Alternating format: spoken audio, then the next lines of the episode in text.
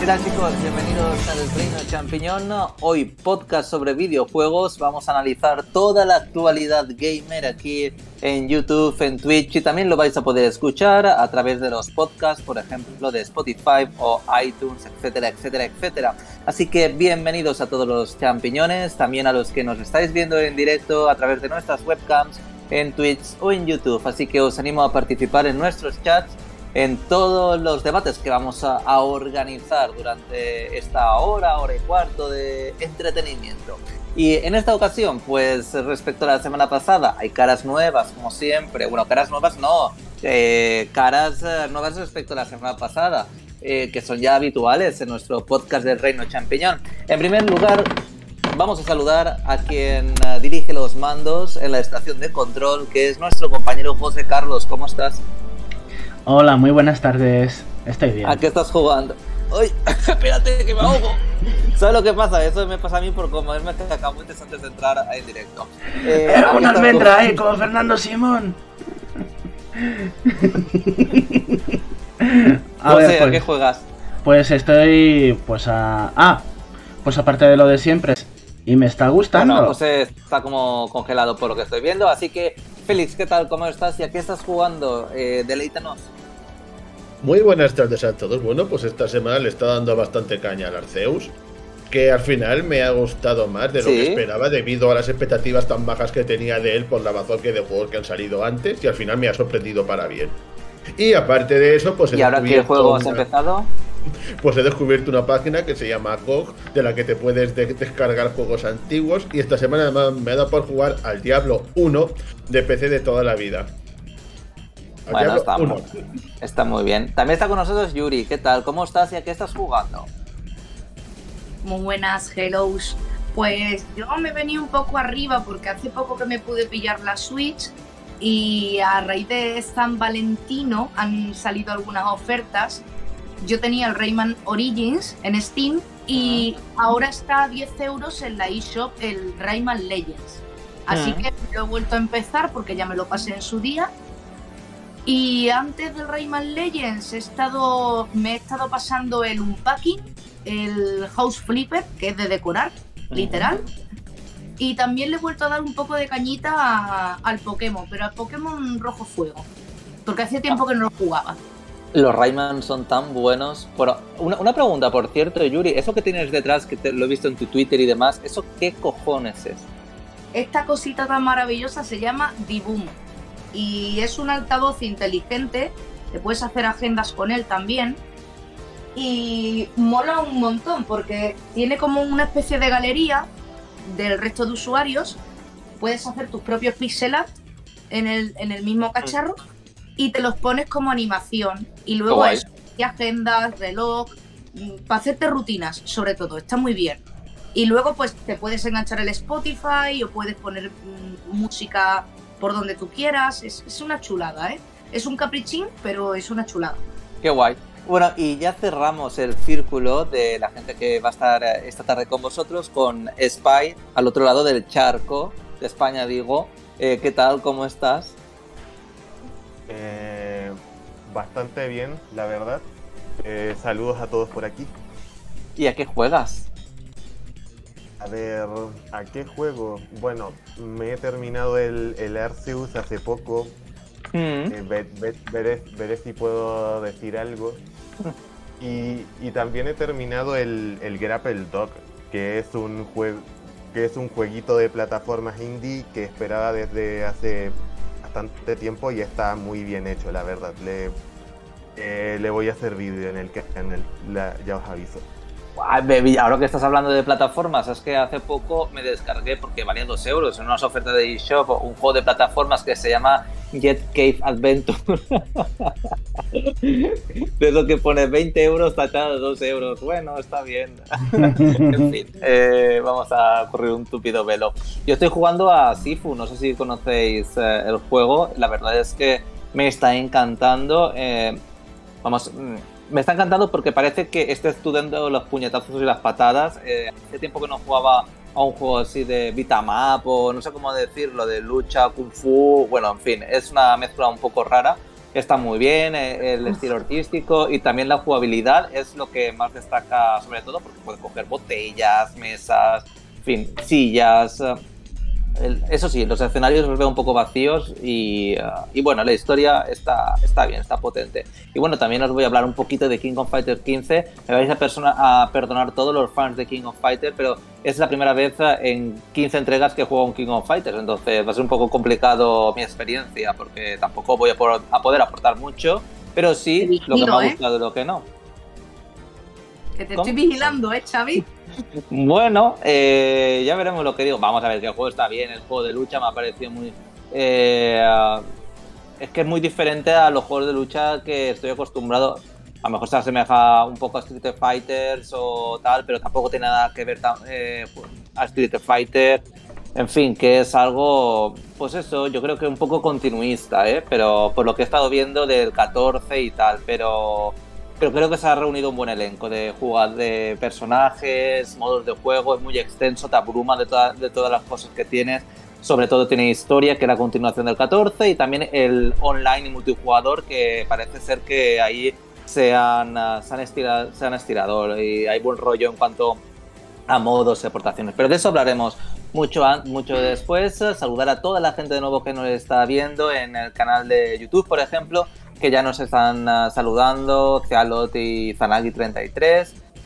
En fin, eh, José Carlos, de vamos... De hecho voy a hablar Izanagi, no te preocupes, hablaremos. De Clona, por ejemplo. Bueno, vamos a hablar ahora de Nintendo Direct, también de Sonic, Sega... José Carlos, eh, cabecera y cuéntanos, venga.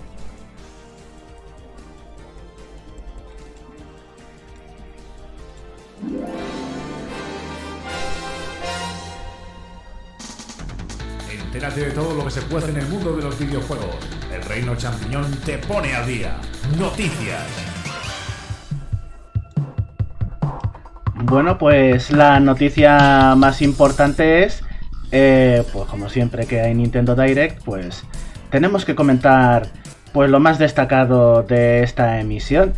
Que vamos a ver, pues ya que hemos mencionado a Clona, pues Vamos a empezar con ello, para no hacernos esperar y hacernos derrogar. Vale. Así que adelante, Yuri, te dejo el control de la nave.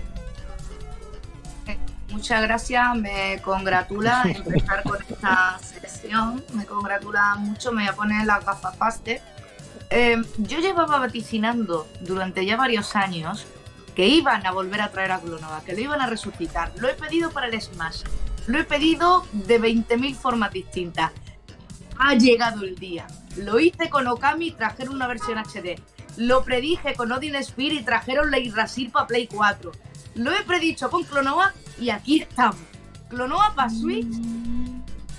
Y me cago en Dios. Bienvenido sea. Y ojalá en la continuación de la saga, que eso sería lo más eh, fructífero para toda la saga, ya que viene no solamente el juego de Play 1 y el de Play 2. O sea, no solamente Durtu Phantom y Lunateas Bay, sino que sería interesante recopilar eh, todos los juegos de la saga, Moonlight Museum, Empire of Dream, Champ Tournament y Clonova Heroes, recopilarlo todo en una saga completa y sacar una nueva entrega. Esto ya es eh, venirme arriba, ¿no? Pero sería muy suyo. Oye, y se te olvida un juegazo que a mí me gusta muchísimo, que es el clona de, de voleibol el beach volleyball, aquí lo tengo. De, ¿eh? de PlayStation 1, que es una auténtica pasada. Mil pesetas me costó. ¿eh? Bueno, pues la verdad que muy ilusionada con el Direct porque aparte de Kirby, que también soy súper fan de Kirby y estoy con unas ganas enormes de ver cómo, cómo es la Tierra Olvidada, eh, pues eso ha sido sobre todo el sorpresón de que me traigan Chrono Cross, que también lo creía muerto, de que no lo iban a resucitar, y de repente me lo han hecho así en la cara, ¡puff! y clonó a tres cuartos de lo mismo. Y yo estaba en plan sin expectativas, diciendo, esta diré va a ser una mierda más.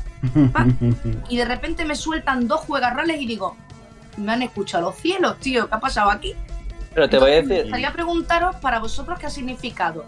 Si es que los habéis jugado eh, enteritos, Chrono Cross y Clonoa. Yo Clonoa no he jugado, pero tengo muchísimas ganas de jugarlo. E incluso tengo, tengo ganas de jugar. Bueno, el de Wii es como un, un remake. El de Wii no, ¿no? pero no he, no he tenido la oportunidad porque en su día no los compré y ahora es algo prohibitivo. Entonces es una buena oportunidad para jugarlo. Pero sí que te quiero decir algo del Kirby, que estáis muy flipados con Kirby, porque de lo que se enseñó en un primer, en un primer uh, vídeo a lo que es ahora ha cambiado mucho el asunto, ¿eh? Porque se vendió como un Kirby de mundo abierto tipo Mario y termina siendo, sí, termina siendo un Kirby lineal como de toda la vida. Pero Incluso... el Mario 3D World, por ejemplo, o el 3D Land, no, no, pero se vendió como un Mario Odyssey. Parecido, es decir. No, pero, pero, se vendió como Mario Odyssey. Yo creo que Mario Odyssey. es un Kirby de siempre. No estoy yo tan segura ¿eh? de, que, de que lo afirmes tan fervientemente, pero bueno, se tendrá que ver. No, yo te lo digo yo, no hace falta verlo, te lo digo. yo creo que de toda la vida. Te... Tiene toda la razón, ya está, venga. Yo creo que de toda la vida se ha dejado claro que es un Kirby en 3D, no un mundo abierto sí, pero se, vendió, pero se vendió como un mundo devastado, un mundo en plan que parecía como que, que, bebía muchísimo de Mario Odyssey, en plan de, de como de mundos abiertos. pero no dijeron nada de que fuera a ser un mundo abierto. Ya, pero se dio. Eso es la impresión, que te, la impresión que te pudo dar a ti. No sé. A ver, yo creo, yo creo una cosa. Creo que Kirby, al igual que han hecho Mario y Zelda por sus respectivas partes, no pretenden copiarse entre sí. Por tanto, que la mecánica de Kirby siga siendo parecida a lo que ha habido en otros juegos, pero con un toque refrescante, es bueno. O sea, yo lo veo en todo caso muy bueno. Aunque no sea a lo mejor un Breath of the Wild o, un Mario Odyssey. Es que Kirby es Kirby. Es Corby. No, no, no hay que echarle más. Scarby, no más significado, no sé. Kirby. Tiene, su, esencia y que, y que mientras no la pierda y siga pues entreteniéndonos como lo hace, que además tiene un lore bastante, bastante chunguete, pues no sé, a mí me va a seguir molando, desde luego, ¿eh? Y en cuanto al Chrono Cross, pues es que no jugué al original, pero no es, no es un juego que me llame la atención y supongo que el sistema de no, la jugabilidad habrá envejecido bastante mal porque ahora estamos acostumbrados a otras cosas.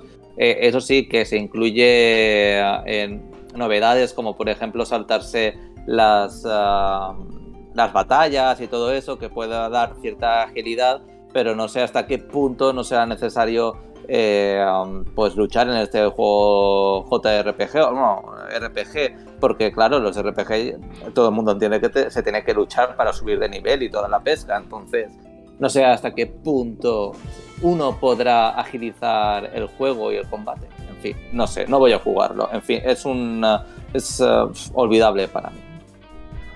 Yo creo, y, lo digo desde la experiencia que yo tengo con los RPG, con los JRPG también, que vengo de los Tales of, aparte de los Final Fantasy, eh, no deja de ser un JRPG al uso como los había en Super Nintendo o incluso en la NES.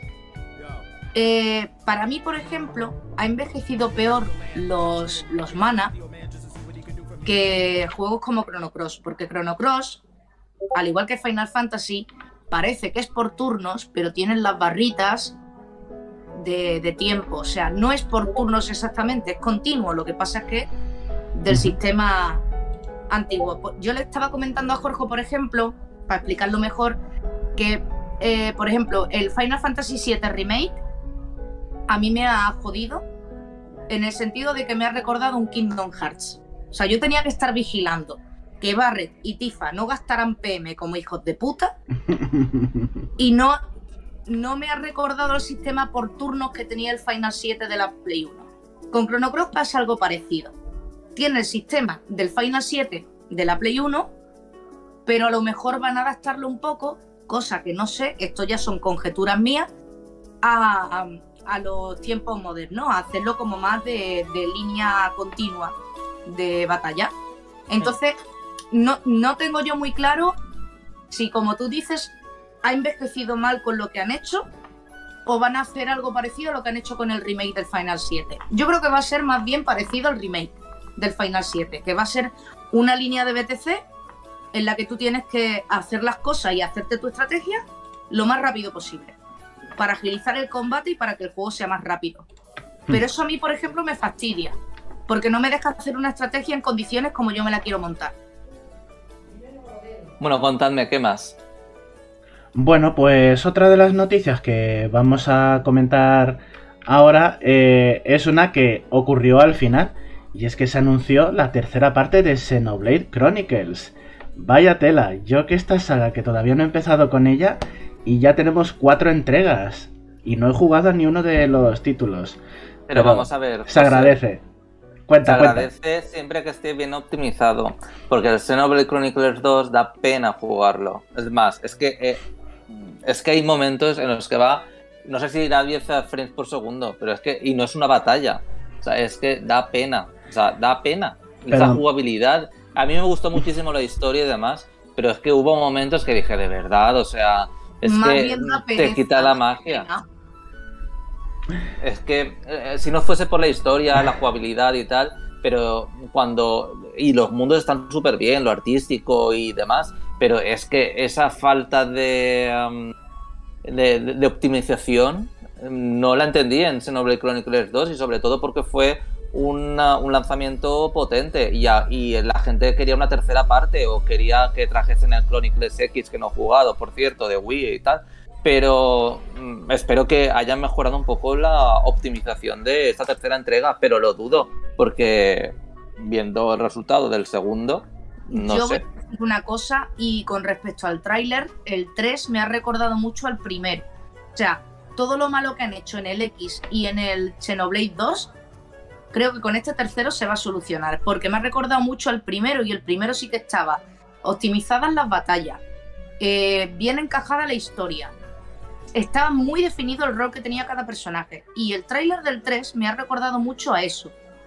Cosa que no he visto ni en el 2 ni en el X. El X me parece un despropósito y el 2, un fanservice hentai gratuito, tetas gordas y a volar. Lo, siento, pero no. O sea, para pero el X, el, el, X dicen mucho que, bueno, dicen, yo no he jugado, ya lo he dicho, que mejora muchísimo al final del juego. Sí, es como de, de Strundum. Es que a las 20 horas cuando mejora. Tío. Joder. O sea, mira que yo estoy acostumbrada a los RPG, pero es que esto ya es un canteo. Spike, ¿qué quieres decir? A ver, el, el X es otro rollo. por, por, decirlo de una manera, es, es, para, es para otro tipo de jugadores, yo, yo diría. Se enfoca mucho más en explorar en el mundo y en y, en, y en, combatir y, mucho menos en la historia. Y un, un, poco está un poco tirado hacia el, hacia el grindeo, cosa que en parte hizo que no me lo terminase. De hecho, estoy en el capítulo 4 desde hace no sé cuántos años y, y no, y no, lo he podido terminar. El 2 me, me gustó más jugablemente, aunque en, en, historia me parecía más flojo que, por ejemplo, el, el original. Y, el, y bueno, el, el, el original remasterizado está bastante bien optimizado, salvando el modo portátil. El modo portátil es asignatura pendiente que tiene Monolith Soft con la Switch porque es se, se, sigue viendo muy borroso y la y el, y el rendimiento suele tirar para atrás. Pero eh, espero que den los pasos necesarios en la buena dirección. Y personalmente el tráiler del 3 me, para mí eh, está construido como un callback, un, un, recuerdo constante del primero y el segundo. De hecho hay muchos detalles del primero, muchos detalles del segundo. Y la imagen final es directamente, y lo ha confirmado el propio director del juego, el titán de Uraya ensartado por la espada de Mekonis Así que más claro no, no puede estar. Por ejemplo, chicos, en YouTube, uh, dice: Y sí, el nuevo Kirby se ve que está muy a la Mario Odyssey. Bueno, eh, para mí estaba, ¿eh? ¿eh? Al menos en cuanto a su apariencia. No creo que sea de mundo abierto o sandbox, pero sí me imagino bastante la exploración en él. Y uh, además, bueno, aparte de esto, es que cuando se traga el coche y demás, esto se dan en dos uh, cosas contadas. Eh, tampoco creo que sea constantemente. Y eh, también dice que otro de los anuncios es el Mario Strikers. Yo no sé lo que os ha parecido el Mario Strikers, porque eh, por, En Wii creo que no tuvo tanto éxito, pero en GameCube sí que fue un auténtico bombazo. No, al contrario. Estaba pidiendo mucho. Mm, Sí. en- A ver, Spy. A ver, yo, yo, yo tengo. A ver, a, a mí me gustó mucho el Mario Strikers de Wii, que fue el único que probé. Y con este yo tengo controlada, por así decirlo. Porque aunque al parecer lo hace Next Level Games, no como los otros juegos deportivos de, Mario que han salido en Switch, como el Mario Golf Super Rush o el Tennis Aces, que los hizo Camelot. Eh, creo que van a venir cambios. Por ejemplo, puedes tener. Ahor- Ahora los, los equipos ya, ya no son fijos por capitanes. Puedes, puedes tener a todos los personajes de, de Nintendo hasta cuatro en un mismo equipo. Eh, cambia la mecánica de los, de los super trayazos. Mm, se ven se ven pocos personajes de momento. Digamos que lo que me lo, que lo que me asusta de este juego es la fecha, porque se ve que hay cosas todavía por mostrar, pero no sé si hay suficiente tiempo para mostrarlas y eso como que me quiere dar a entender hay cosas por mostrar, pero no tantas. José, tú que has jugado al de GameCube y Wii, creo, ¿con, cuál- con Sí. cuál te queda de los dos? Yo con el de Wii, desde luego. Sí, con el de Sí. GameCube no. Lo digo porque tengo la sensación que con el de. A lo mejor fue porque era el primero. eh, todo el mundo hablaba de él y tal. Sí.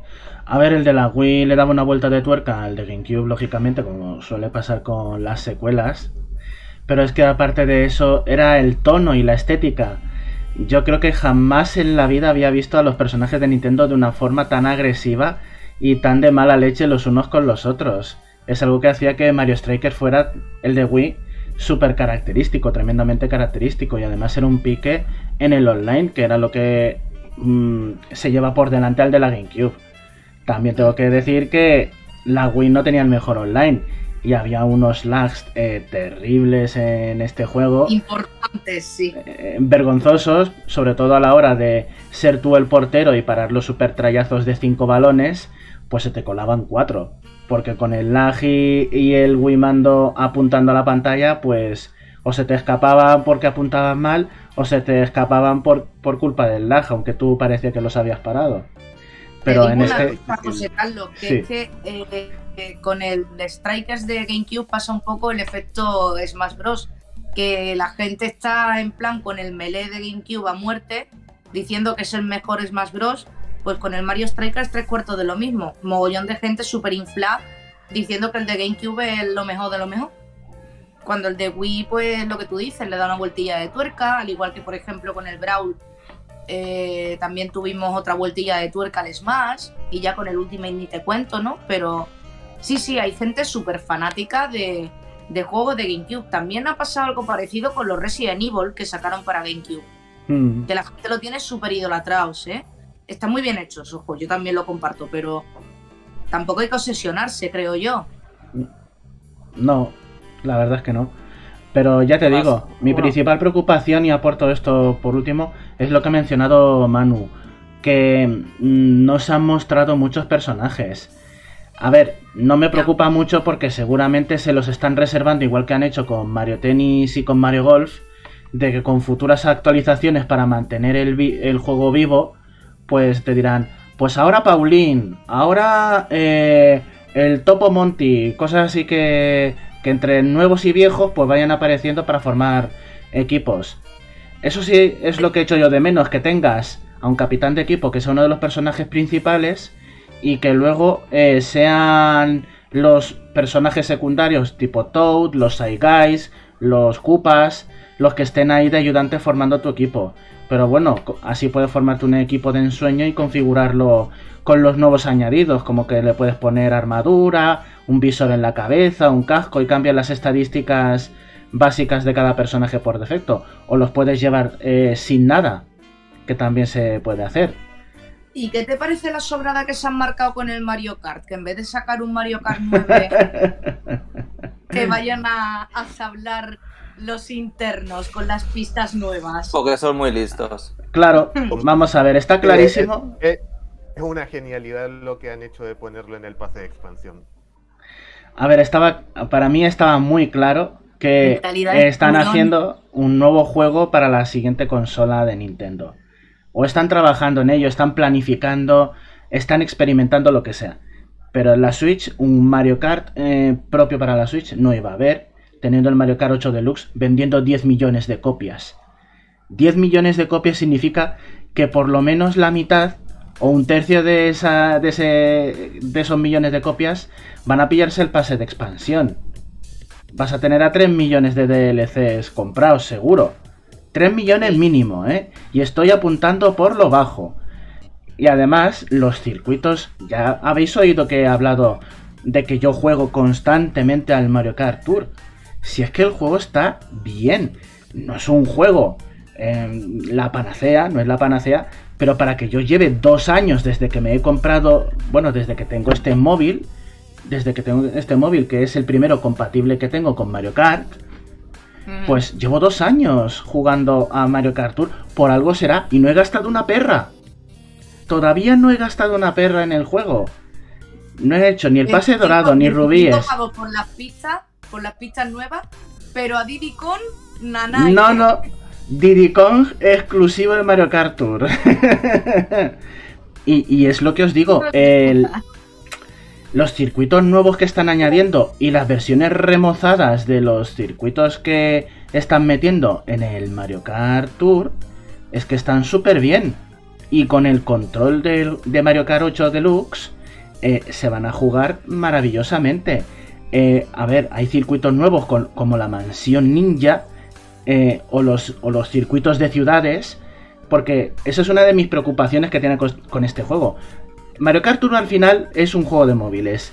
Los juegos de móviles algún día van a dejar de ser rentables y como son de modelo free to play, los van a chapar y van a desaparecer. Que yo le llamo. Claro, es un gacha. Si al final es un gacha este juego. Pero puede jugar. Lo bueno de este gacha es que puede jugar teniendo mala suerte con los gachas. Porque el circuito lo puedes seguir jugando igualmente. Aunque no consigas cumplir con los objetivos. Pero a lo que voy. Eh, el circuito de París. Hay uno de Nueva York, uno de Los Ángeles, uno de Singapur, uno de, Sydney, uno de Los Ángeles, no sé si ya lo he dicho.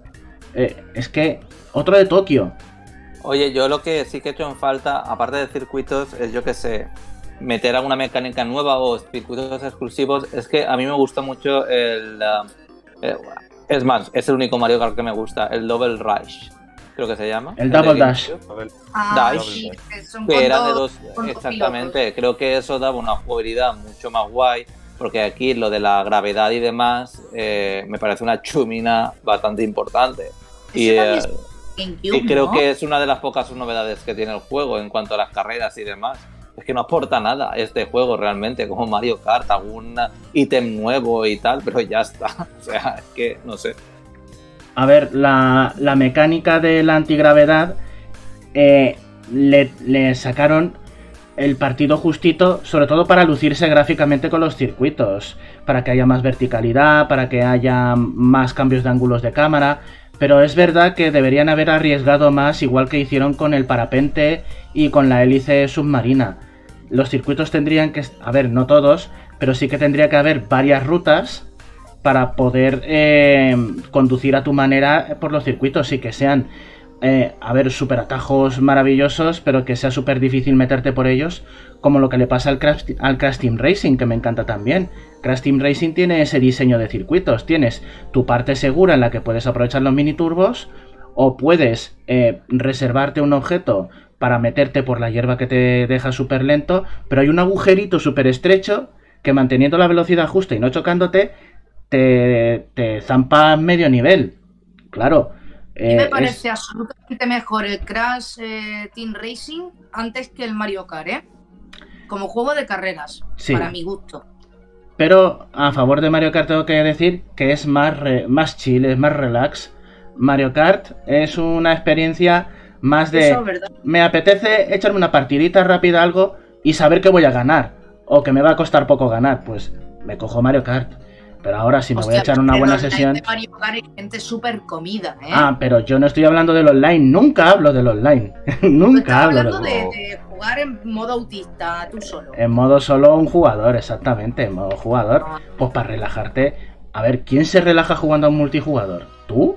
Yo no. Eh, depende del multi, porque si hablamos de MMOs, sí. Pero si ah, hablamos de juegos de carreras, no. Ah, vale, vale, vale. Te acepto del MMO, te lo acepto, te lo acepto. Vale, sí, porque ahí te vas de Pikachu, te vas de Mamorreo a tu puta bola y, todo guay. Eso, eso, vale, vale. Bueno, mm. pues es eso. Los circuitos de ciudad me parecen muy bien que los hayan dicho y, hayan sacado el pase de expansión. A mí me parece muy bien, ¿eh?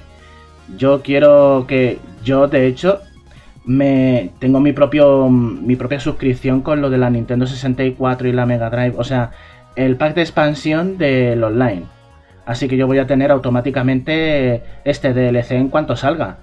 Y me va a parecer genial porque quiero ver en todo su esplendor esos circuitos que se han tomado la molestia de modelar y que están súper chulos. Y yo, como recomendación personal, si vuestro ordenador puede mover Mario Kart Tour sin compromiso alguno, pues échales un vistazo, porque los circuitos nuevos están muy bien y el único problema que tienes es que no los puedes jugar cuando te apetezcan. Eh, por ejemplo, eh, los circuitos de París los ponen para San Valentín o para verano, por el turismo. O sea, relacionan los circuitos temáticos con acontecimientos del calendario. Y, da pena. Eh, por ejemplo, en Año Nuevo ponen el de Nueva York por lo de Times Square. o ponen, por ejemplo, los de Sydney por los Juegos Olímpicos o por cosas así y, y, aparte de todo esto, eh, ¿quieres añadir algo más de la Nintendo Direct o vamos a otra noticia de calado? Sí, eh, quiero comentar así brevemente pues que hablaron de la secuela de Wii Sports, el Nintendo Switch Sports. Que se puede jugar este fin de semana. Que este fin de semana hay una demo, exactamente. Así que pues mientras estáis escuchando el podcast en directo también podéis aprovechar para hacer una prueba de estrés del online y la verdad es que. Ah, ¿Hasta qué hora está? Eh, no lo sé, te tenías que haber escrito, creo. Ahora mismo no me acuerdo. No me acuerdo, ah, pues pero tienes son varias horas. Hmm, justo. Es que he leído que estaba a la una de la tarde, no he podido, porque he tenido que bajar a la compra esta mañana. Pero luego he leído que estaba a partir de, la, de las 5 de la tarde o algo así. Entonces hmm. no sé. No lo sé. Ah, me lo descargué ayer, lo que pasa es que todavía no me he puesto.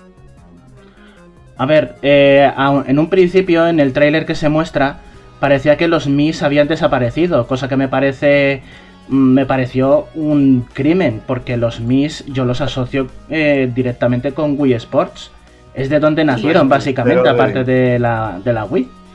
Y claro, pues me, dio pena por eso, pero al final se ve a Koizumi eh, jugando con su propio Mi y ya me tranquilicé un poco. Así que puedes jugar con los nuevos tipos de avatares que va a tener Nintendo Switch Sports o puedes crearte un Mi como de toda la vida. Así que por ese lado estamos cubiertos. Los deportes que va a haber en Nintendo Switch Sports. Va, como novedad van a estar el, el fútbol y el badminton. Y también se va a poder... Ah, sí, el voleibol. Y el voleibol, cierto. Lo chulo de tanto el voleibol como del fútbol es que vas a poner, poder ponerte los accesorios de, de Ring Fit para jugar, em, para jugar de una forma más realista, moviéndote por un poco por el salón y jugar eh, pues al voleibol, al voleibol y al fútbol. Pero no va a ser de lanzamiento. Han advertido que eso de lanzamiento no va a estar. Al igual que el golf. El golf va a estar en el juego, pero con una actualización gratuita más tarde, que es eh, más o menos el negocio que he dicho antes de mantener vivos los juegos actualizándolos con, con novedades que ya están, pero no están. Y además vuelven el Kendo y, los bolos, que son los juegos estrella tanto del primero como del segundo. Yo la verdad es que esos juegos son los que más nos picaron. Has dicho lo de los bolos y me acabo de acordar de los vídeos estos de meme de gente tirando el mando a la tele, tío. Como un puto sí, sí. Un auténtico clásico, inolvidable. Sí, sí. bueno, pues otra otra noticia, ya hemos mencionado, bueno, así muy rápidamente, se mostró novedades del Salmon Run que va a tener Splatoon 3 con nuevas unidades y nuevos jefes. y la posibilidad de pasar eh, los huevos dorados a tus compañeros. Ya no es el primero que lo coge, es el primero que lo tiene que entregar. Se pueden hacer pases a otros compañeros, cosa que se llevaba pidiendo en el segundo de siempre y se quedó sin se quedó sin hacer. También se mostraron nuevas imágenes. ¿Eh? Perdona. Que a ver si lo cumplen. Ah, sí, sí. También se mostraron nuevas imágenes del Project Triangle Strategy. Eh, y que va a haber una demo en la eShop con el prólogo de los tres primeros capítulos. Eh, también se mostró un nuevo, un nuevo Musou para Nintendo Switch, esta vez de Fire Emblem Three Houses, titulado Fire Emblem Warriors Three Hopes. Correcto. Sí, sí, chaval. Sí, sí.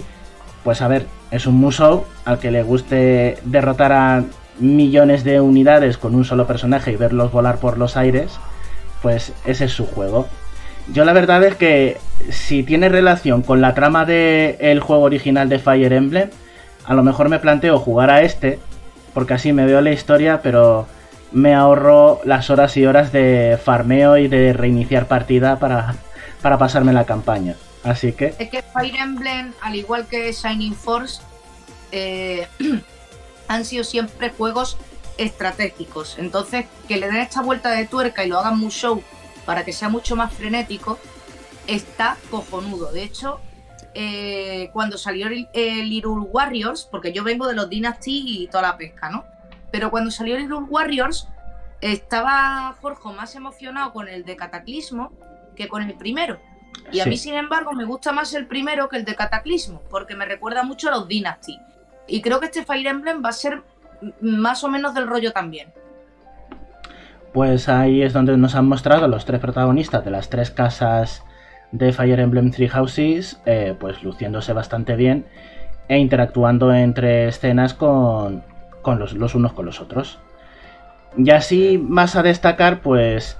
Ah, bueno, eh, mostraron... Eh, mostraron un juego exclusivo de Japón de la Super Nintendo que va a... que se ha hecho un remake, que es Live Alive, que es un juego súper codiciado por lo visto, con historias que...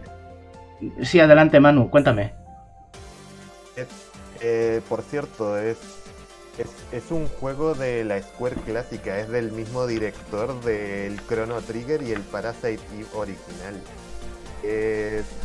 Es, llamativo porque en sus propias palabras él, el, creador dijo que utilizó varias de esas ideas de ese juego que fue un fracaso en su momento en varios de sus de, sus trabajos más queridos, como los que ya he dicho. que digamos que, es bastante pieza histórica en ese sentido.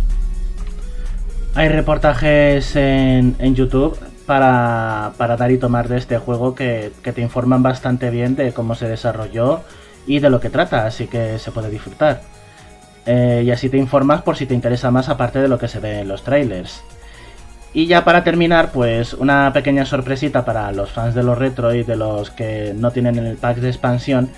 Tenemos unos nuevos juegos para la NES y la Super Nintendo que podéis jugar en el Nintendo Switch Online. Estamos hablando de los dos Earthbound, tanto el Earthbound de la Super Nintendo como el Earthbound Beginnings de la NES. Así que ya no hay excusa. Mother 3? Mother 3. y traducido. Eh, vamos a, recopilar cosas, ¿vale? Porque Cialot dice que, por ejemplo, que el Mario Strikers, bueno, que le gustó el anuncio y demás, y que le gustaba que más con los jugadores. a ver, a ver, a ver, a ver, a ver, a ver, a ver, a ver, a ver, a ver. Ahora, es que ha hablado mucho, eh, Cealot. Dice que la saga Mario Strikers le dio a los personajes un aspecto algo más agresivos, como decía José Carlos, y es lo más cercano que tendremos a un Mario más maduro por el momento. Y dice que aún es pronto decir si tendrá novedades o no, faltan cuatro meses, por eso de que los personajes principales ya no serán capitanes y serán ahora jugadores de equipo, no me gusta tanto esa idea, ¿vale? Y también dice que, bueno, que de los Smiths que hemos comentado, que siempre los consideró irreemplazables hasta hace poco, y que Izanagi 33 eh, nunca dio a su televisor cuando jugaba a Wii Sports. Mm, en fin, alguien, algunas personas rompieron el televisor, ¿eh? Y Zalari33 también dice que, según ha oído, en este nuevo Fire Emblem sucedería durante un salto temporal en el juego principal, según le pareció entender. Aparte de todo esto, antes de eh, continuar, eh, me gustaría añadir. Bueno, dime, Pai, venga, ahora lo digo. A ver, eh, hay. complementando a lo que dice Izanagi, hay una teoría muy extendida, visto el tráiler del Tree Hopes, es que este juego, digamos que es una ruta por revelación de Fire Emblem Fates, de, que es una, una, ruta alternativa donde los las tres casas se unen en, en, pos de un bien común, que es un poco el quizá el punto de crítica de este juego porque no les gusta que les vendan contenido de, historia aparte, pero bueno, en, eso no me voy a meter. Antes de continuar, eh, José Carlos, con, la, con lo que tengas para contarnos de lo que se ha cocido esta semana en el sector, me gustaría añadir un juego retro, porque este año es el, es el año de los juegos retro, como hemos, el Clonoa regresa, las Tortugas Ninja regresan, el Snow Bros por favor, que no haya jugado, es de las máquinas de los años 90, que lo petó, que seguro que si tienes 30, 40 años, echaste un montón de monedas de 25 pesetas o del país que seas para jugar a este juego. Si tienes una recreativa en casa, eh, o tuviste la versión de Game Boy, o no sé si salió en otras consolas, en fin, que tienes que darle una oportunidad porque tiene muy buena pinta y seguro que va a gustar. Y ya para finalizar, José Carlos, la última cosa, por favor. La última cosa que quería comentar es pues las noticias que ha ido dando Sega esta semana sobre la marca Sonic. Porque. Pues venga, va. así, rápidamente. Eh, han, han, confirmado que Knuckles va a tener su propia serie doblada por Idris Elba en americano y aquí, pues, por nuestro actor de doblaje. Una serie, una serie que ya no va a ser ni un spin-off en forma de película, sino dedicada para él, pues una temporada entera. Y además han revelado que ya está en, en, fase de preproducción la película de Sonic 3. No se ha estrenado ni la segunda, que se estrena este abril, y del que hay un nuevo tráiler que seguramente todos los fans ya habremos visto, que la verdad es que tiene fanservice de... Fanservice del bueno.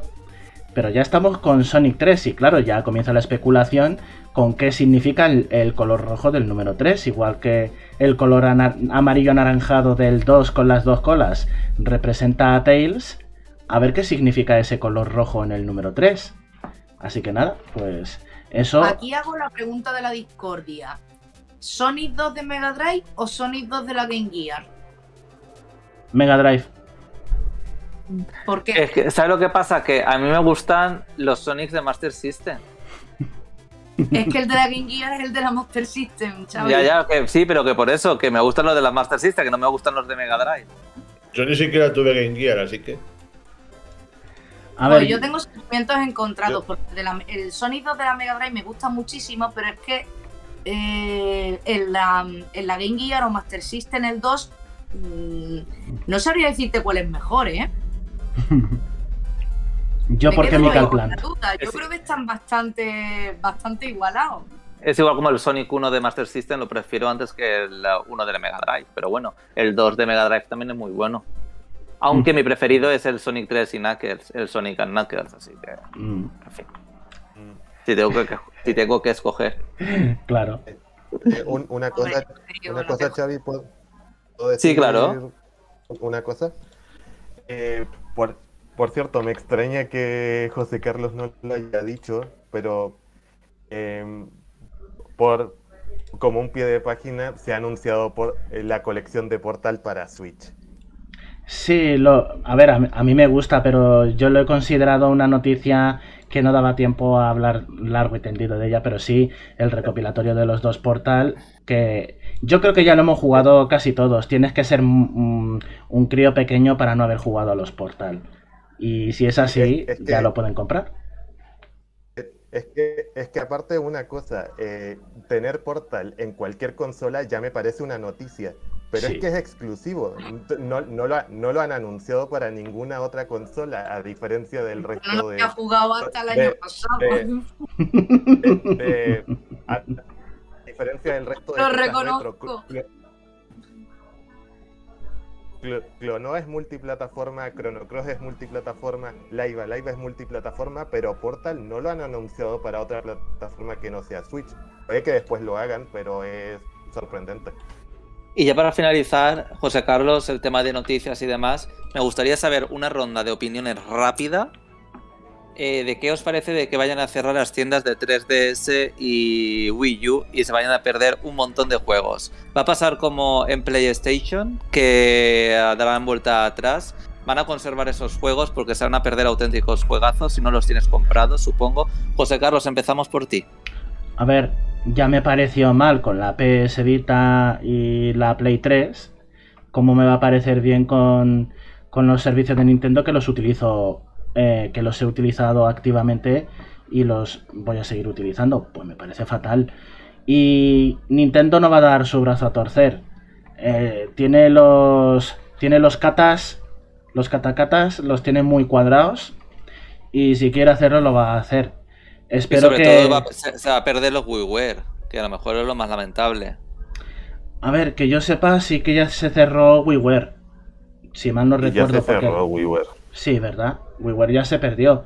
Hay un proyecto de conservación así un poco clandestino para que los puedas conseguir por métodos no originales. Pero bueno. Barbosa. ¿Vale? Pues eso. Que. Pero no quiero que ocurra con Nintendo 3DS y con Wii U. Por Wii U, por, por las ROMs de videojuegos que tiene tienes Game Boy Advance, Nintendo 64, tienes Wii, tienes Nintendo DS. Eso me parece un crimen que se pierda. Es la única forma oficial. Ya, si no, vamos a ver, si lo bueno de todo sería que hicieran un cross de tiendas. O sea, que todas las tiendas, todos los juegos estuviesen en todas las tiendas. Es lo Pero lógico. Si lo, si lo, tienes comprado, si lo has comprado ya, pues lo puedes descargar. Lo digo más que nada por lo que dice Bled en, en, nuestro canal de YouTube, que dice PlayStation también cerrará servidores de PSP, PS, eh, Play 3, PlayStation Vita pronto, eh, pronto, que los servidores no son mm. para siempre. Eh, y dice que el mejor ejemplo Pero de si que el tienes físico dinero es como mejor. para mantener los servidores de por vida, tío, ¿qué me estás contando? Es que eso es lo que me parece más si yo, también soy, si yo también soy de físico, o sea, yo compro todo en físico, eh, solo compro churri, churrijuegos de estos de, en digital y demás, sí. pero si los tienes comprado ya en digital, eh, los vas a poder descargar igualmente. Lo que, yo siempre apuesto por lo físico, porque lo digital es que pasa cualquier cosa, la compañía cierra, lo que sea, Nintendo no va a cerrar, PlayStation tampoco, equipos tampoco, pero tus juegos pues, pueden quedar ahí en el aire y nunca recuperarlos. Pero vamos a continuar, Yuri, venga, opinión rápida, por favor, que tenemos que avanzar. Sí, claro, eh, pues a mí me, sigue pareciendo fatal y de hecho también opino, al igual que José Carlos, que desgraciadamente Nintendo no va a hacer como Sony, no se va a echar para atrás. Y a mí me da mucha rabia porque mmm, yo, por ejemplo, eh, porque he podido pillarme ahora la Switch, pero eh, si a mí me cierran el chiringuito me, me, han jodido, pero bien. Porque yo no, no puedo, de momento, a día de hoy, no me puedo pillar las cosas de salida. Y, y tuve una discusión bastante gorda con, con, un chaval que estaba yo en otro podcast porque decía que la retrocompatibilidad era para débiles y que eso no tenía que existir porque la, la empresa y los videojuegos avanzan. Y digo, tú lo que eres un tonto a las tres. O sea, ¿y la persona que no se pueda pillar las cosas de salida? ¿Le jodemos la vida y le quitamos los servicios online? Coño, no es que no hayamos tenido tiempo, pero que no todo el mundo tiene dinero para poder permitirse ese tipo de cosas y que dejen de hacerlas o no te den una opción viable para que tú puedas tener eso, por lo menos como tú bien has dicho, una vez descargado, me parece horroroso. O sea, nunca lo voy a compartir ni nunca me va a parecer bien. Félix, rápido. Pues yo francamente pienso que no sé qué trabajo les cuesta mantener, mantener esos servicios, porque qué es lo, Ninguno, lo que he comentado. Están. Siempre hay gente que va a venir, siempre hay gente que a lo mejor se pilla la consola más tarde por alguna circunstancia o por otra. Así que realmente están, están perdiendo dinero por dejarlos por cargarse los servicios. Yo, yo, yo diría que pueden ganar más si los dejan abiertos. Y uh, Spy.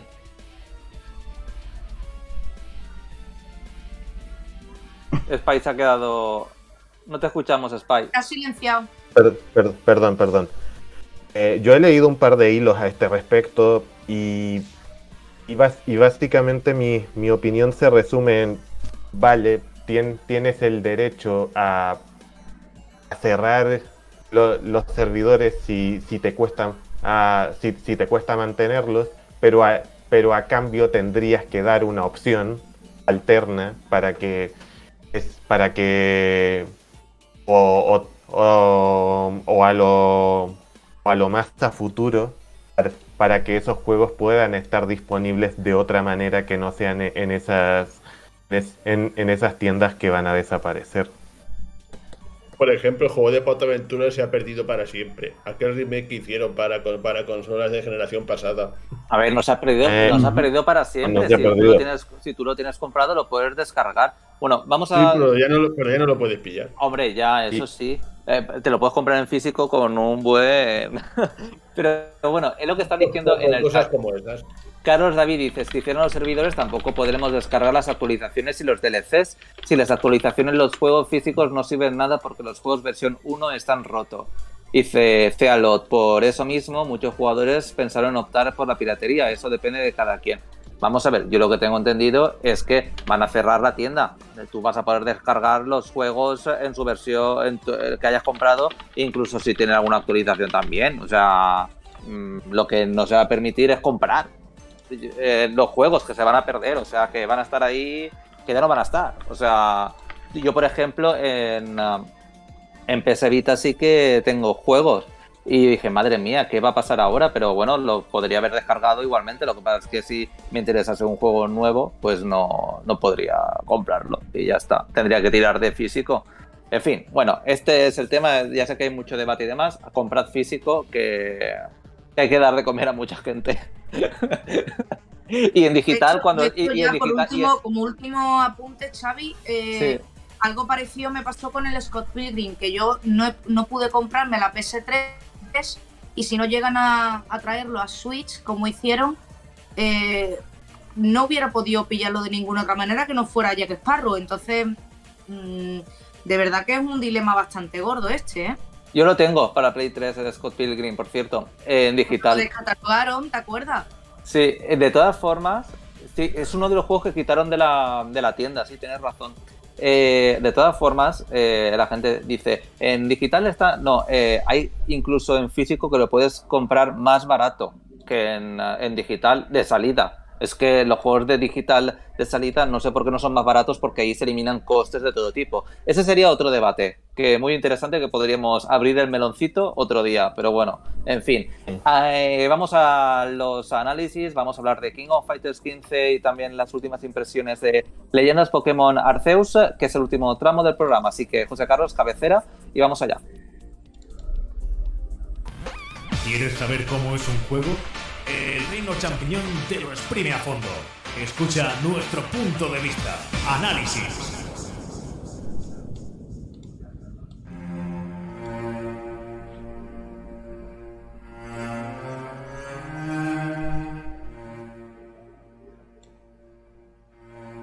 Bueno, pues ya estamos aquí de nuevo. Antes de avanzar, me gustaría añadir, ya que esto es un, uh, podcast en vivo, la gente evidentemente comenta. Y en YouTube, por ejemplo, en nuestro chat, Bled, que ha entrado al debate de eh, las tiendas digital de Nintendo que estábamos hablando antes, de Wii U y 3DS, que va a cerrar, dice, bueno, por un comentario, un comentario que ha dicho Félix, no sé, no tengo constancia de eso, pero bueno, en fin, sería todo, si lo dice Bled, pues uh, es entrar a la tienda digital y comprobarlo a ver si está. Pero Bled nos apunta que DuckTales Remake regresó a las tiendas digitales unos meses después de eliminarlos. Así que bueno, eh, es así, ¿no? Pues ya está, pues dicho queda. Eh, como esto es un chat y un debate y eh, todo el mundo aporta, pues uh, muchísimas gracias Bled por... Uh, por ese apunte. Entonces es muy buena noticia que la gente lo pueda jugar y no gastarse un pastizal en el físico que se ha cotizado muchísimo. Bueno, vamos primero con las impresiones finales de leyendas Pokémon uh, Arceus. Eh, Félix, te pido, vamos un poquito justito de tiempo. Tenemos como 20 eh, minutos por delante, 15, 20 minutos para terminar el programa. Entonces, quiero que resumas un poco la experiencia porque ya comentaste un poco largo y tendido cuáles fueron las primeras horas con el nuevo Pokémon, pero ¿qué te ha parecido al final? ¿Ha cambiado esa perspectiva? Cinco minutos. Bueno, pues con los dos, con el, con el perla este reluciente y el, y el, espada y escudo, empecé bien, me gustó al principio y, luego, y luego los acabé aborreciendo. Pues con este pasado por suerte no ha pasado eso. Mm, empecé el juego, me gustó mucho, seguí jugando y al final he conseguido terminármelo sin que, sin que en ningún momento le coja asco al juego. Lo cual es todo un logro para lo cual es todo un logro teniendo en cuenta los juegos de Pokémon que está sacando últimamente. Y bueno, ya para proseguir, para continuar con las, con las impresiones, pues yo creo que lo que más destaco de esto es la sensación de que en este Pokémon Arceus tu personaje forma parte del juego, tú formas parte del juego. En otros juegos, pues el entrenador era un ente pasivo que se limitaba a caminar por ahí y, sacar su Pokémon automáticamente cuando, cuando, te encuentras con un entrenador o alguno de la hierba alta. Pues aquí tú eres el protagonista, tú cazas los Pokémon, tú tienes que, digamos, enfrentarte a esos Pokémon, esquivar sus ataques y sobrevivir y sobre todo explorar. Por eso digo que para mí es el Pokémon más inmersivo que, que se ha podido sacar. También cabe destacar que, pese a que se habló de mundo abierto, recalco que no lo es realmente. Ya he comentado, está, está delimitado por zonas, las zonas son lo bastante grandes como para que se sienten abiertas, pero sin llegar en ningún momento a, abrumar. Este Arceus, siguiendo con lo que comentaba, tiene muy buenas ideas que en cierta medida rompen con lo que teníamos de la saga hasta ahora, sin perder del todo el espíritu. Hay combate por turnos, como ya comenté, ves a los Pokémon por ahí, hay incluso batallas con entrenadores, poquitas, pero hay. ¿Eh? ¿Habéis dicho algo? No pero con la vuelta de tuerca que mencioné. Lo mejor es dicho, la libertad que te da es lo que más destaco de todo. Desde un principio puedes explorar cada zona de juego sin los típicamente molestos NPCs que se te pongan por el medio. Y eso es especialmente, eso es, eso es especialmente importante cuando vas desbloqueando las monturas, que bueno, como vas avanzando, pues te van dando, pues al igual que en Soy Luna, te van dando, te van dando unos Pokémon que te puedes montar en ellos y, y hacer diversas cosas para poder explorar.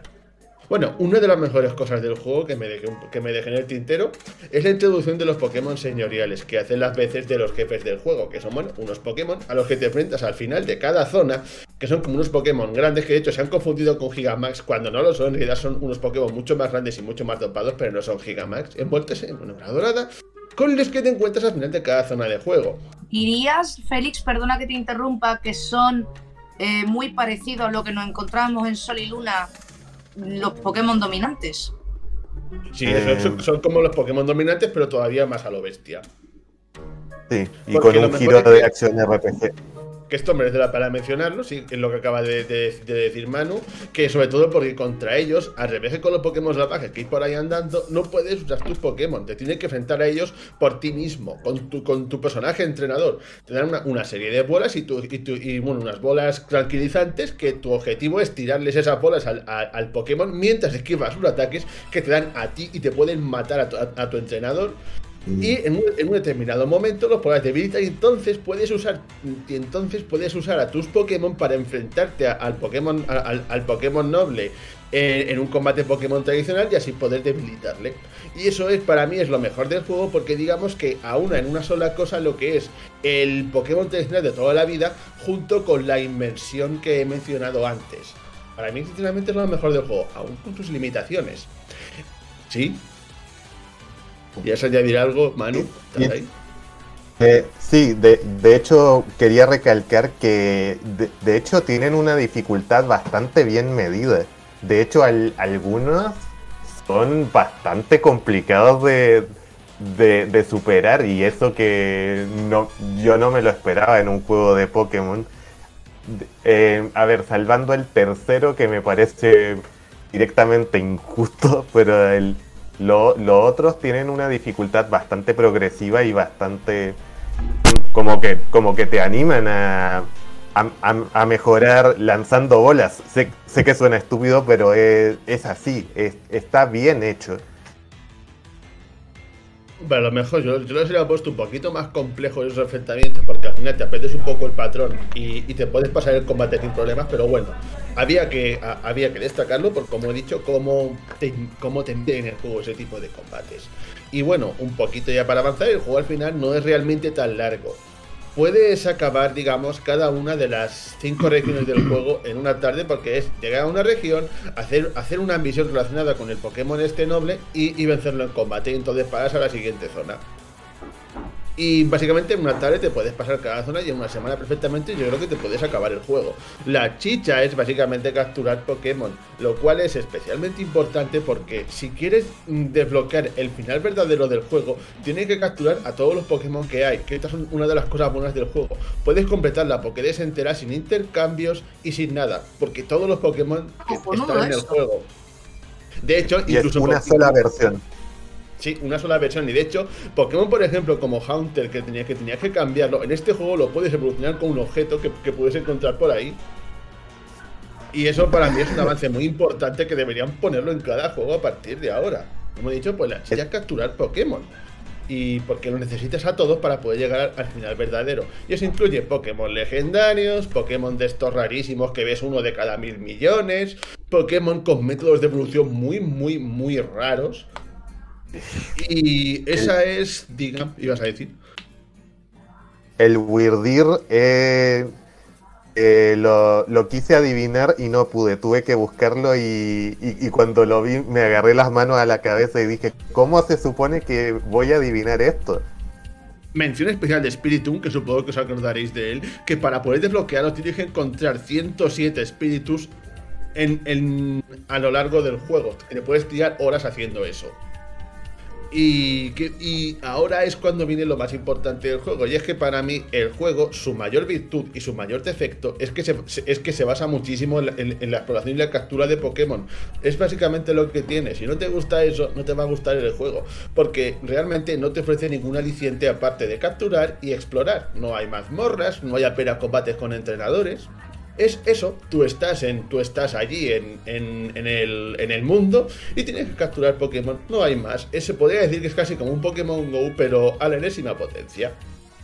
Que para Yo los que un poco de menos, Félix, tú no. Es decir, cuando en los juegos antiguos de Pokémon eh, teníamos que pasarnos las cuevas o, o el, digamos, en la base secreta del Team Rocket, yo echo menos un poco ese mazmorreo tan, tan especial que tenía Pokémon.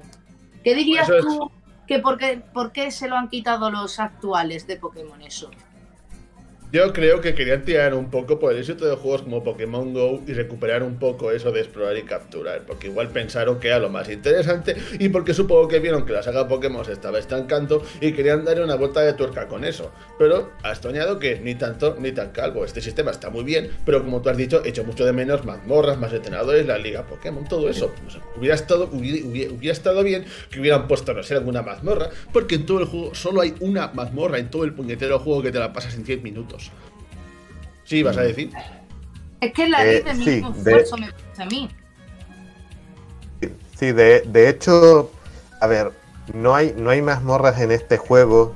digamos que el, la propia exploración lo compensa porque capturar a todo a todas las criaturas ya tiene su intríngulis, ya sea yendo detrás de ellos, ya sea ya sea sabiendo cómo abordar a, tipos muy poderosos o, con métodos de captura muy muy particulares o métodos de evolución muy muy particulares.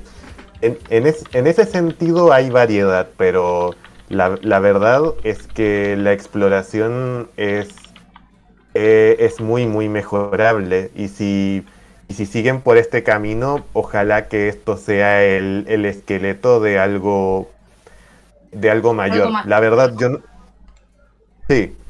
A ver, la verdad yo no soy el tipo de persona que, piense que Pokémon necesita ser Breath of the Wild para, para, ser notable. Pero si van a elegir eso, eh, que aprovechen sus virtudes y no traten de maquillar con, eh, mm, con, las virtudes de otro juego.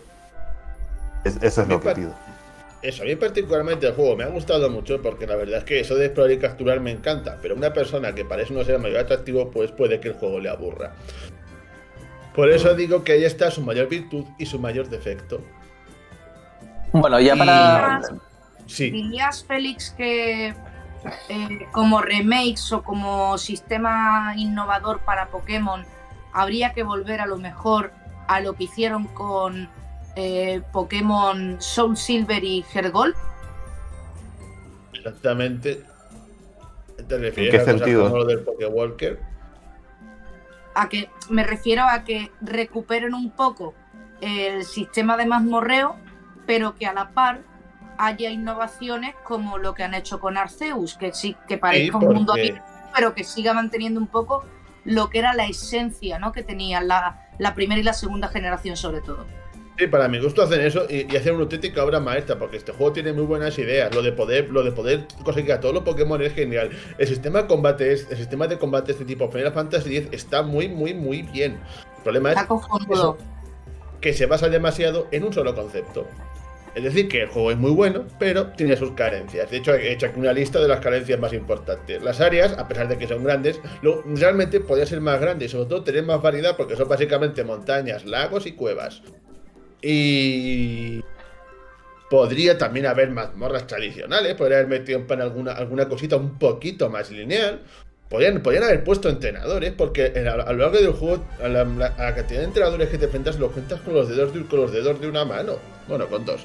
Y los gráficos, aunque cumplen, podrían dar más de sí. Porque, por ejemplo, cuando coges a, a, a, a Bravieri, el, el águila esta, y, y que, que iba volando, pues te das cuenta del popping exageradísimo que hay. Ves a los, ves a los árboles que aparecen de, de- de repente. Hay, por ejemplo, una niebla horrible que cuando te desvías un poco del camino se te echa encima y no ves. O sea, ese tipo de cosas. Esto es lo que más he escuchado, quedan que muy se queja mogollón de los gráficos. que, Sí, bueno, yo pienso el- que el apar- cumplen. Yo pienso que cumplen y que son bonitos, pero que pueden haber dado bastante más de sí. Hombre, tal como A ver, la calidad la El, Switch, el apart- se han quedado bastante cortos, ¿eh?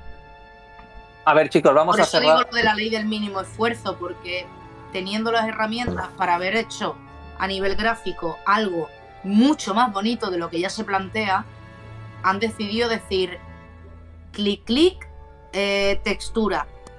Ya está. Wall Paint. Vamos Bueno, a cerrar pues- el, el círculo, chicos, eh, que se nos come el tiempo. Eh, Félix, Resumiendo. a quienes ha- hayan jugado, a Félix y a, y a Manu. Eh, Félix, vamos a hacer el círculo contigo también. Eh, último, último argumento. Es un juego muy bueno si te gusta, si te gusta explorar y capturar Pokémon, pero si, pero si esa parte no te gusta, puede que no sea tu juego. Pero aún así Y- es mucho mejor de lo que tenemos hasta ahora. Y Manu, ¿qué te ha parecido el juego? Argumento. El argumento está ahí. No es ninguna maravilla. Y, digamos que al, al menos puedo defender que da, da, da ciertos picos, pi- picos de emoción cuan- cuando, tiene que darlos. Pero no, no esperéis una gran mejora con respecto a los últimos Pokémon. Hay, hay en, en el postgame una un- una porción de argumento que puede resultar interesante, pero es más lore, es más lore para la región de Hisui o si no en el futuro. Bueno, pues vamos a dejar aparcado el Pokémon, porco- el Pokémon Arceus. Vamos a seguir ya en el último tramo del programa hablando de King of Fighters. Ya lo dije al principio del programa, chicos, es la primera entrega a la que juego.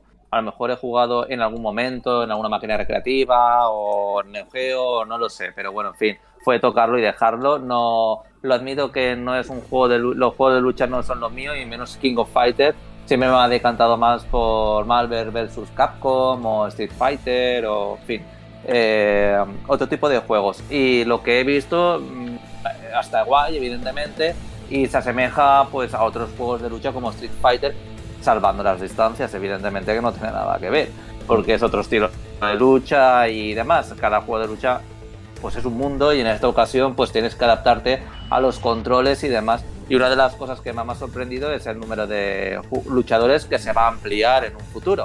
Pero bueno, para que os hagáis una idea, eh, King of Fighters nació en 1994, que de eso ya hace una tira. Y eh, no teníamos un juego nuevo de la saga desde hace seis años de la serie. O sea que, que es importante este lanzamiento para los seguidores de King of Fighters. Entonces, eh, por eso me da un poco de vergüenza pedir- este tío que está diciendo eh, eh, que lleva desde 1994 la primera vez que he jugado un juego de este tipo, de la saga. Digo, pues sí, pues en el, número, matarte. en el número 15 he jugado, no pasa nada. Y bueno, he reconocido algunos, vamos a ver, que no conoce King of Fighters, aunque no haya jugado algún personaje, pues sí que conoces, ¿no? Porque es que era mm. así, es que lo conoces sí o sí. Bueno, presente. Ha mejorado de todo, ha mejorado el combate, el sistema de juego, los gráficos, se nota que haya salido para nuevas generaciones. Eh, intergeneracional, lo podéis jugar en todas las consolas PlayStation, también en Xbox, en PC, no sé si es exclusivo de Epic, eso no lo tengo claro, pero la consola no es, exclusivo. Y la consola que ha sacado el juego, evidentemente todo el mundo puede saberlo, que es Nintendo Switch. como siempre, como siempre. es lo que pasa. Eh, eh, si quieres... Fighters es gracioso y perdona que te haga este inciso porque le ha pasado el efecto también Guilty Gear. O sea, lo que la mayoría de gente conoce por norma general son los Street Fighter, los Marvel vs. Capcom, los SNK vs. Capcom, bla bla bla bla. Pero eh, Guilty Gear y Kino Fighter siempre han sido muy de nicho. Y además la mecánica de juego de lucha, eh, como siempre ha sido más técnica, lo que han ah. hecho este último año ha sido prepararlos para gente más casual. Por eso el nivel de jugabilidad técnica ha bajado bastante. Guilty Gear se mantiene todavía, ¿eh? Pero Kino Fighter ha bajado el listón porque Kino Fighter desde que salió ha sido ultra mega técnico y, ahora con este nuevo han bajado el listón. Guilty Gear se mantiene, ¿eh? Porque ojo, las palizas, ¿eh? Yo he visto que es muy asequible. De todas formas, eh, también he descubierto que hay varias sagas dentro de King of Fighters. Y en este juego se reúnen todos esos jugadores, por ejemplo, de la saga Orichi, de Nets y de Ash, pues se unen en este, en este King of Fighter 15. Y eso significa que la trama, pues ya podéis imaginar que la trama será movilita, si están todos los personajes ahí metidos. Y lo más importante de todo es que es una continuación de King of Fighter 14, de ese juego que salió hace 6 años. Hace 6 años. Bueno, hay un nuevo. Para Steam. ¿Perdona? que salió para Steam. Salió para Steam.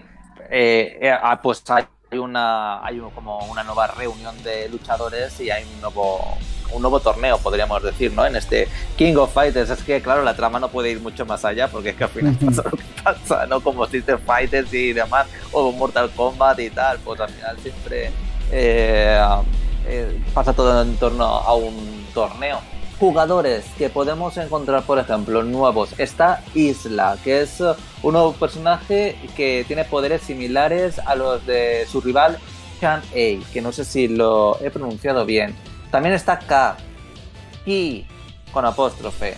Con, uh, tiene una mezcla de personalidad introvertida y de franqueza absoluta. Es un humano modificado con genes trasplantados de Kyo Kusanagi y bueno, eh, puede manipular el fuego y te puede y lucha por recuperar en su historia los recuerdos perdidos. Me ha gustado mucho este personaje, es uno de eh, mis eh, favoritos. Por, cierto, K es K es un personaje que ya apareció creo que en el KOF 98. Eso sí tenía otro nombre. Mm. por, eso dice que K es un. Bueno, supongo que lo, he dicho por eso, ¿eh? O sea, que, es un humano modificado con genes trasplantados de Kyo Kusinagi. y también está y también está Cronen, que, bueno, en fin, eh, es otro de los personajes eh, eh, de este King of Fighter. Hay un total de 39 personajes, que me parece una barbaridad. Cuando he visto la plantilla digo, oh my god, puedes desbloquear. Exactamente, puedes desbloquear muchos eh, y ah, de los que de la plantilla inicial y se van a sumar otros 12 luchadores descargables a lo largo del año y al final va a haber unos 51 luchadores donde elegir y por lo que he estado probando cada uno de los luchadores no son ah, o sea que ah, cada uno tiene sus ataques, sus especiales, eh, no son copia y pega. O sea, cada luchador tiene su técnica y tienes que saberlo manejar muy bien, por lo menos para alcanzar el éxito. Y también nos estado vendiendo, Yuri, tú que estás más metida en la saga, eh, que ha heredado este King of Fighter 15 eh, la tradicional batalla por equipos 3, 3 eh, contra 3, pero en el 14 ya, ya estaba, por ejemplo, el 3 contra 3, tampoco es que se hayan esmerado muchísimo en ese aspecto, ¿sabes lo que te quiero decir? Sí, no, pero que, han querido volver a. O sea, ya no solamente las batallas individuales, sino que han querido volver a meter el sistema clásico de, de, lucha por equipos. Y eso está muy bien. De hecho, dato curioso con respecto a King of Fighter: King of Fighter no empezó como King of Fighter. La historia, lo que es el lore de King of Fighter, empezó con Fatal Fury. Mm, tienes razón, porque. Porque, claro, también hay jugadores de Fatal Fury ese, juego, por ejemplo, sí que jugó muchísimo en las máquinas recreativas, a Fatal Fury. ¿Quién no jugó a Fatal Fury? Claro. eh, Manu, dime. Y bueno, eh, no, decía que de Fatal Fury y Art of Fighting, pero no, no, tenía tanta, tanta relevancia continua. Bueno, pues ah, el combate, como dice Yuri, yo no sé si los otros son más técnicos o no, sí que lo he visto un poco más ah, accesible, por lo menos para mí, que no soy habitual en los juegos de lucha.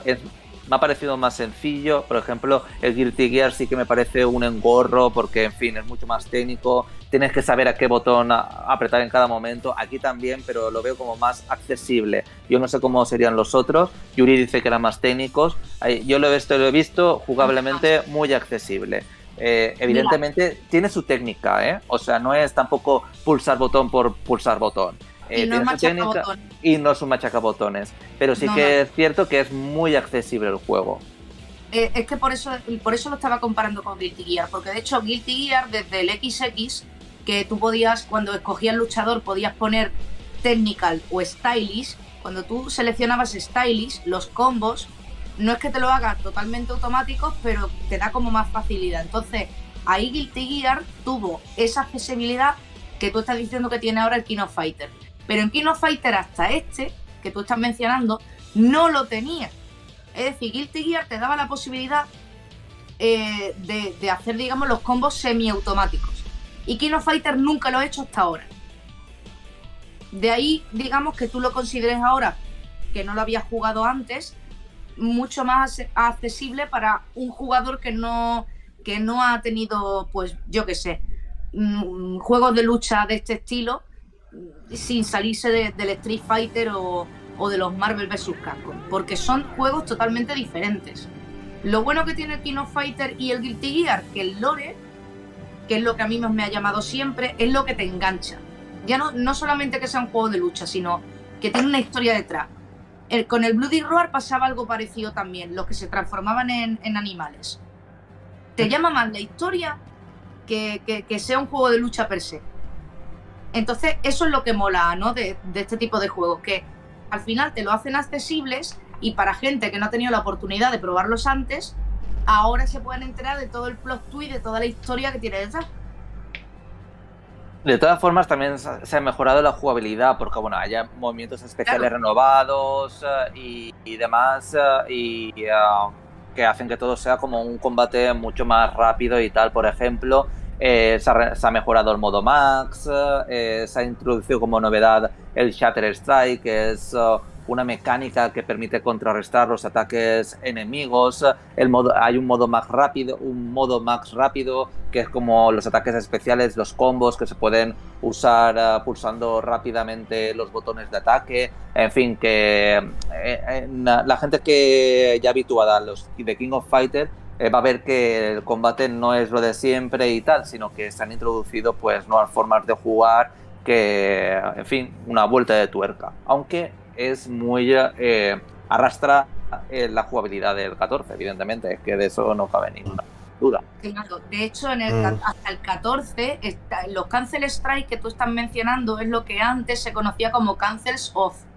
Lo que pasa es que mm. ahora lo han mejorado y está, em, te da mucha más eh, opción a reacción que lo que pasaba antes. Porque tú antes, si no pulsabas, eh, digamos, ciertos botones en un timing justísimo, el cancel off no pasaba.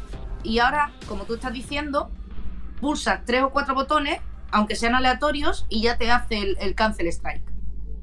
Antes era mucho más complicado. A mí lo que más me ha abrumado a lo mejor es eh, los modos multijugador que hay, que hay muchísimos eh, y tal. Y no sabes qué elegir para jugar. Bueno, está por ejemplo el Ranked Match, el Castle Match, el Room Match, el Online Training. Hay un montón. Y hay un nuevo modo de juego que se llama Draft Versus, que bueno, te enfrenta a un jugador mientras... Eh, intentas hacerte eh, con su personaje favorito antes de que lo haga. Entonces, bueno. Yo tú no me metí en ese pantano que hay gente muy comida. Eh, ah. y, se puede, bueno, y hay juego online de 2 a 8 jugadores. Entonces, que bueno, en fin, eh, hay, hay juego para rato. Más que nada por los personajes que ya han anunciado, que hay 12 nuevos.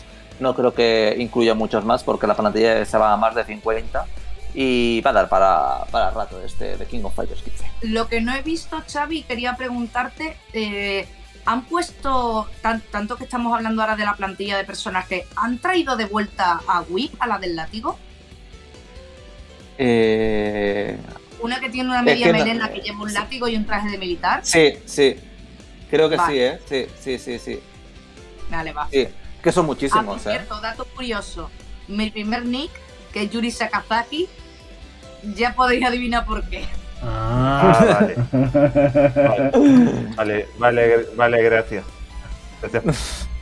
bueno, chicos, pues. Campo de ah, no me servía de nada, pero aquí está.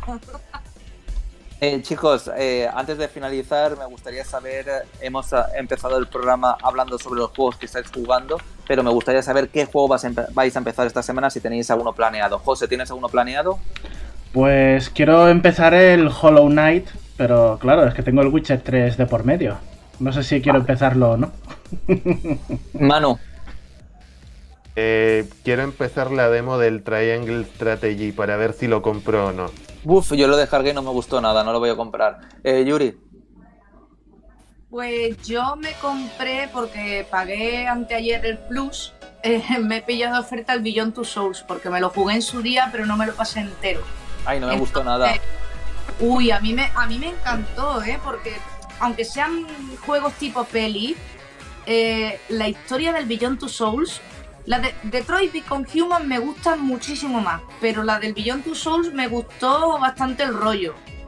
Pues mira, yo te digo una cosa. yo empezar porque me lo he comprado anteayer. Yo soy, yo soy fanático de Quantic Dreams, que es el que lo desarrolla y demás. Tengo todos sus juegos, como Fahrenheit y como sobre todo y como sobre todo Heavy Rain, no han hecho ninguno de otros dos juegos. En fin, ahí lo Y Félix, ya para finalizar, ¿qué vas a empezar esta semana? Pues me he pillado el primer Half-Life y estoy pensando en rejugarlo, que no lo jugaba desde, pues, desde que iba poder tener la universidad, vamos. Muy bien, muy bien. Eh, chicos, muchísimas gracias por escucharnos eh, en directo o en diferido. Muchísimas gracias a toda la gente que ha estado comentando en el chat. Por ejemplo, Izanagi33, Fealot, eh, también Les, Carlos David y resto de amigos. Muchísimas gracias. Nos vemos dentro de dos semanas aquí con más videojuegos. Adiós. Adiós a todo el mundo. Bye bye.